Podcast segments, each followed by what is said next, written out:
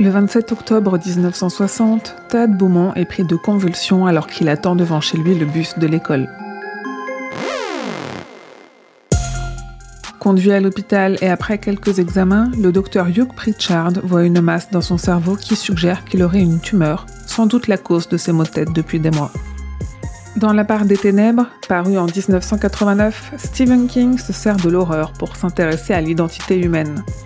À cette époque, son pseudonyme vient d'être dévoilé, car King a écrit sous le nom de Richard Bachman, un pseudo qu'il a utilisé pour publier plus que ce qu'on lui permettait à l'époque, et pour tester l'influence de sa notoriété sur l'appréciation de ses livres.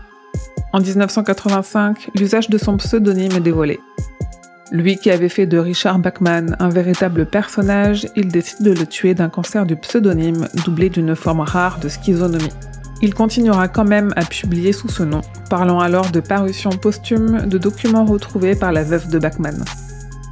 Mais King la mauvaise et se pose des questions qui seront le point de départ de la part des ténèbres. Et si Richard Bachman refusait de mourir?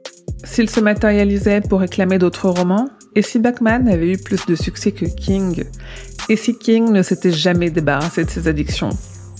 Car en se débarrassant de Bachman, comme Tad Beaumont se débarrasse de sa double identité, King dit aussi au revoir à ses addictions et entame une transformation, un long processus vers la sobriété.